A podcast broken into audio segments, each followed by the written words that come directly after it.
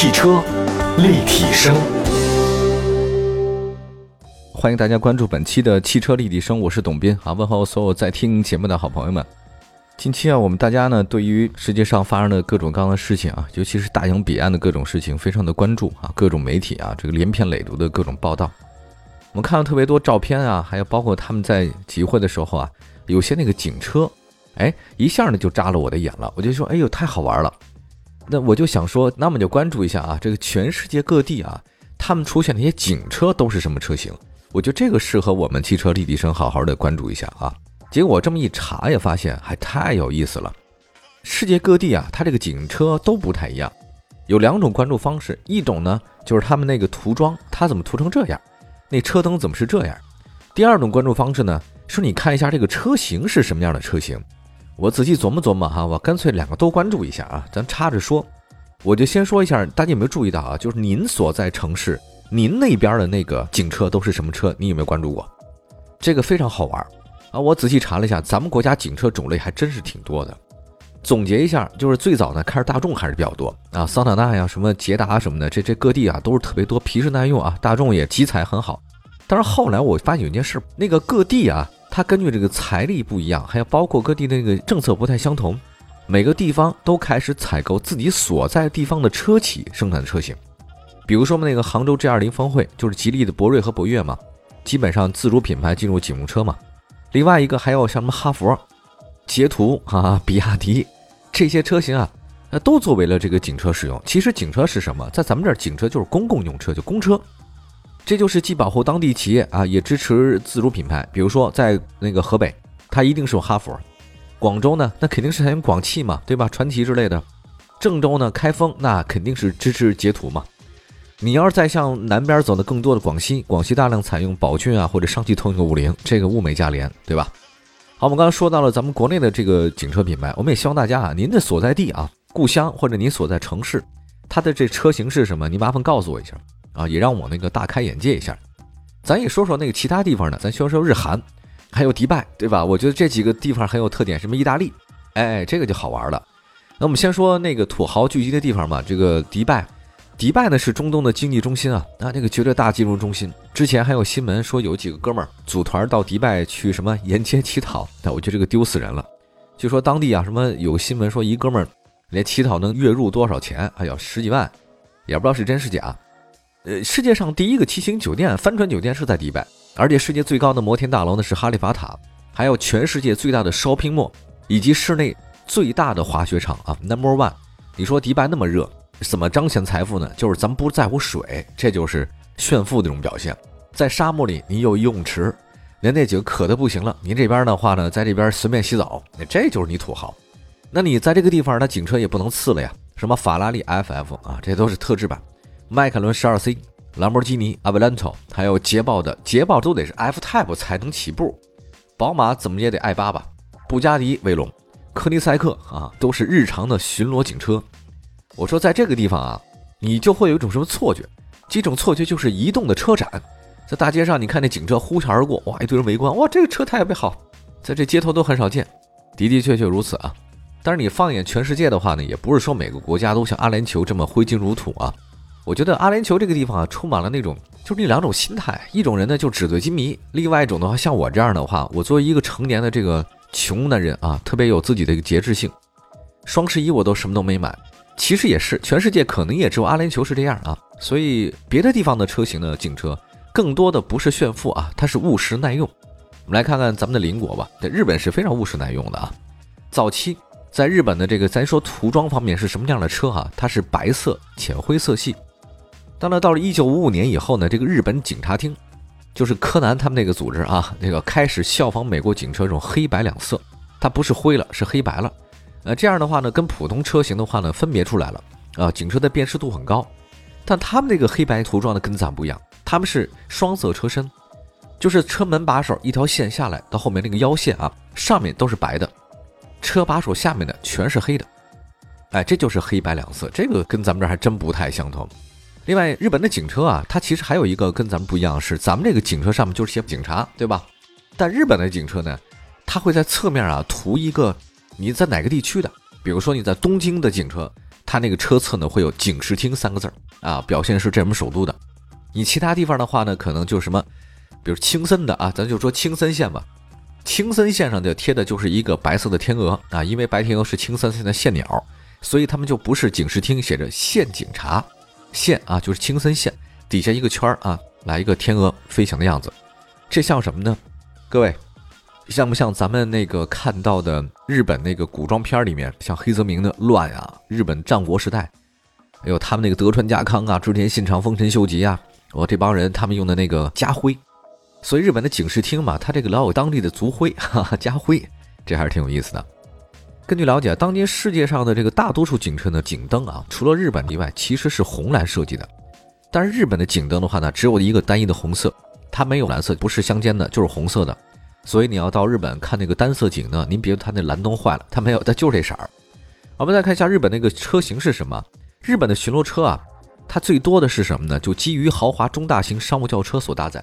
丰田皇冠，二十世纪五十年代开始呢，几乎每一代的皇冠车备受日本警方所青睐。呃，除了皇冠以外呢，还有像这个斯巴鲁力狮，哎，这个力狮很厉害啊，所以斯巴鲁力狮啊，算是日本警车一个中流砥柱。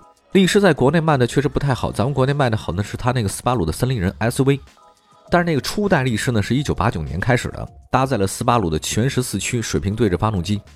斯巴鲁啊，就给日本的警车做了一个改装。有个斯巴鲁一个秘密部门，这个隐蔽的角落叫 STI。这 STI 在斯巴鲁的位置相当于什么呢？像宝马的 M、奥迪的 RS 啊，奔驰的 AMG，大概吧，大概这个意思。那九十年代开始呢，这个力狮啊就参加了越拉力赛，所以很多人对力狮印象还是挺好。你说在追赶小偷的时候，那个小偷开的车蹭蹭的往前窜，您这儿呢怎么都赶不上，怎么踩油门的话呢，只能稳人家那个尾烟儿。所以斯巴鲁力狮啊，在日本还是受欢迎的，算是日本警车的一个首选。但是后来呢，好像。也不太一样了啊！听说好像除了斯巴鲁力士皇冠，什么 Suzuki 的那个凯泽西啊，好像也还行。像丰田的 Mark X 啊，这个应该就咱们的锐志；三菱的 Lancer、马六，这其实都是在这个日本采购名单当中的，不是特别常见啊。这个挺有意思的。我们再来说韩国的这个车型啊，这韩国的车型早期呢跟日本涂装很像，那黑车门、白前门啊，这个典型的美式风格。但是现在那个韩国呢后来改了。八十年代以后，大家都知道韩国那个时代啊，真是大宇、现代、三星、LG 啊，就是韩国的大型财团们。大家看韩剧看的比较多啊，啊，会长的二代都是年轻英俊，但实际上呢也并不是如此啊。大家看一下最最近的新闻，就发现了这个他们的二代、三代好像长得也就那样啊，跟那韩剧里完全不一样。再来看一下上世纪八十年代啊，这个韩国汽车本土企业呢开成自己的造的车了，而且在警车涂装方面的话呢，将之前的黑色配饰。变成了那个天蓝色的配色，这个视觉效果上更加亲民了。那么，二零零六年，韩国警方那个全新的配置，它有蓝色拉花了。哎呀，纯白色车身啊，金色描边蓝色拉花，而且车头的位置呢，还有他们韩国警徽。车侧、车尾呢都有韩文的“警察”二字啊，还有 “police”，观感上呢还是挺好看的。另外呢，但是韩国的警车跟咱们也不太一样，它的涂装也不是统一的。比如说济州岛，现在大家都知道去济州岛可以那个。可以购物什么的挺多啊。济州岛呢，它是用跟韩国其他的特色是不一样的啊，因为它是特别自治道，它那个道呢就相当于咱们那个县啊，或者说那个省，大概这么意思吧。那么韩国警车呢，在警灯方面的话很有意思啊，咱们的警灯啊能升降的不多，但是韩国的警灯跟日本的警灯很有意思，它可以升，哎，升起来，升起来之后它后面还有 LED 屏，这意思呢就是说我升起来之后指挥后面，哎，你这个后面我打上字儿，你后面就可以看了我怎么指挥啊，这个功能性还是挺强的。还有呢，它的警灯啊有搜索灯，啊，在一些这个暗的地方的话呢，适合巡逻。具体的情况的话呢，大家可以去看一下这个相应的各种韩剧啊，还是比较多的，我就不再过多解释了。休息一下，一会儿再看看世界各地其他不同地方的警车都什么样，很好玩，马上回来。汽车立体声，继续回到节目当中啊，今天我们汽车立体声啊，跟大家聊的这个事儿很有意思啊，全世界各地的那个警车都是不太一样的。刚才说到了一些。日本的、韩国的，还有包括那个土豪的阿联酋的，呃，关于韩国这个警车，我觉得还挺有意思的，见证了就是只爱自己品牌的一个状态。它基本上是不用外国车。现在产品的话，主要还是谁呀？像索纳塔比较多。SUV 是什么呢？SUV 用起亚的多，还有双龙、爱腾啊、科兰多这个用的比较多。还有一个就是因为它的电讯业还是很发达的。另外，它的高科技配置呢，对于它整个的韩国警车来讲呢，配上去还是挺好的。呃，而且我认为啊，就是韩国人挺注重美感的，就特别爱美。那大家都整容业啊，这个美容行业在那边特别强，所以我觉得从全世界的警车来讲，他们的配色，还那个拉花儿，蓝金色啊，整个配置的绝对不撞色，这一点我还是挺欣赏一点的啊。就是生活当中啊，尽管是警车，但还是有挺有美感，就威严中透着一种优雅啊，这个还是挺好的。我们接下来再看世界上其他一些国家的警车啊，那接下来再看看德国。大家都知道，德国呢是汽车制造大国，也是豪车的生产基地啊，它警车不差，都什么车呢？基本上都 BBA 吧。大多数的警车呢都是宝马三，而且是改装的。那奔驰的老家斯图加特那肯定是 E 了。你在奔驰的斯图加特，你开宝马不合适，对吧？而且呢，基本上在那边奔驰、宝马这个还是主流的。啊，还有一个我觉得世界上生产轿车特别狠的一地儿呢，就是意大利。意大利啊，它法拉利的那个故乡嘛，还有兰博基尼的故乡阿尔法罗密欧、哇，兰奇啊，这都是我的爱啊。那么意大利的这个警车是什么呢？我想肯定不用说了啊，肯定是超跑。意大利是生产跑车的大国啊，这个在之前哈，兰博基尼给意大利警用版的兰博基尼就 Hurricane 啊，就 LP 六幺零四，我觉得这可能宣传意更多一些。最后意大利是不是用菲亚特？咱来看一下美国吧。美国警车的话呢，就是大家在美剧中看的比较多的，最常见的实际上就是那福特维多利亚皇冠。哎，这福特车挺多的，前保险杠特别狠，还有像什么雪佛兰呀、悍马通用的应该是不少。那我就说一下吧，就美国人对肌肉车还是毋庸置疑的，就是他们的警车都是充满肌肉感的。那首先说那个福特的 Monster，哇，这个车太狠了。这个车型呢，其实作为警车的回头率呢还是相当高的。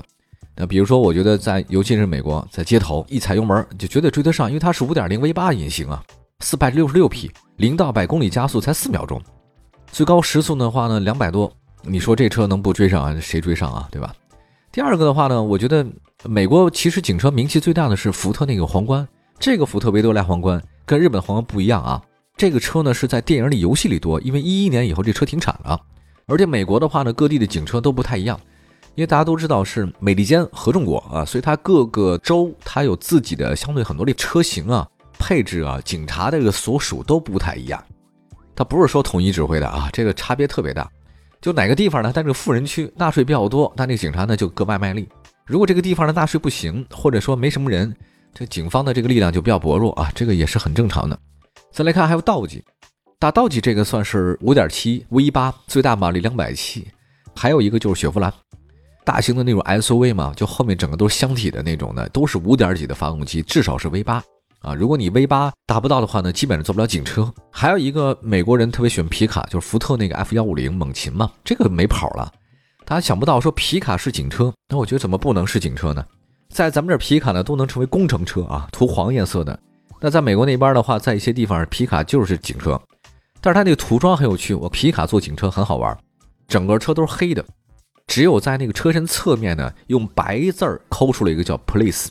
雪佛兰那个往往也是车侧，它是整个都黑的，周边的字儿呢是 police，基本上就是一个大徽章啊，什么把自己的什么九幺幺啊，这美国的报警电话涂那侧面的还挺多的。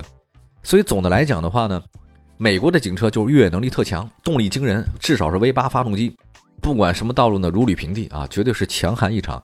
我觉得这也是被逼的。你能想象吗？就是说，如果说犯罪分子都是那么强悍的，拿着冲锋枪 AK。喷来喷去，您这边的话呢，怎么踩油门都不走，这个肯定是不行的。刚才说的都是大家耳熟能详的一些国家。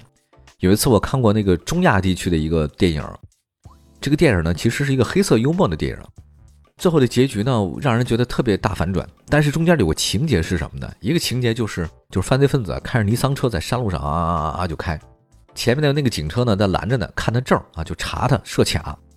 这个尼桑车其实也不是特别高级的哈。但是在那个车哇绝尘而去之后，几个警察就在那说呢，说哇开豪车的人很有趣，就说一个车型啊，在不同地方它的认知程度是不一样的。在我们心目当中认为那豪华车，在其他地方那真的差别很大。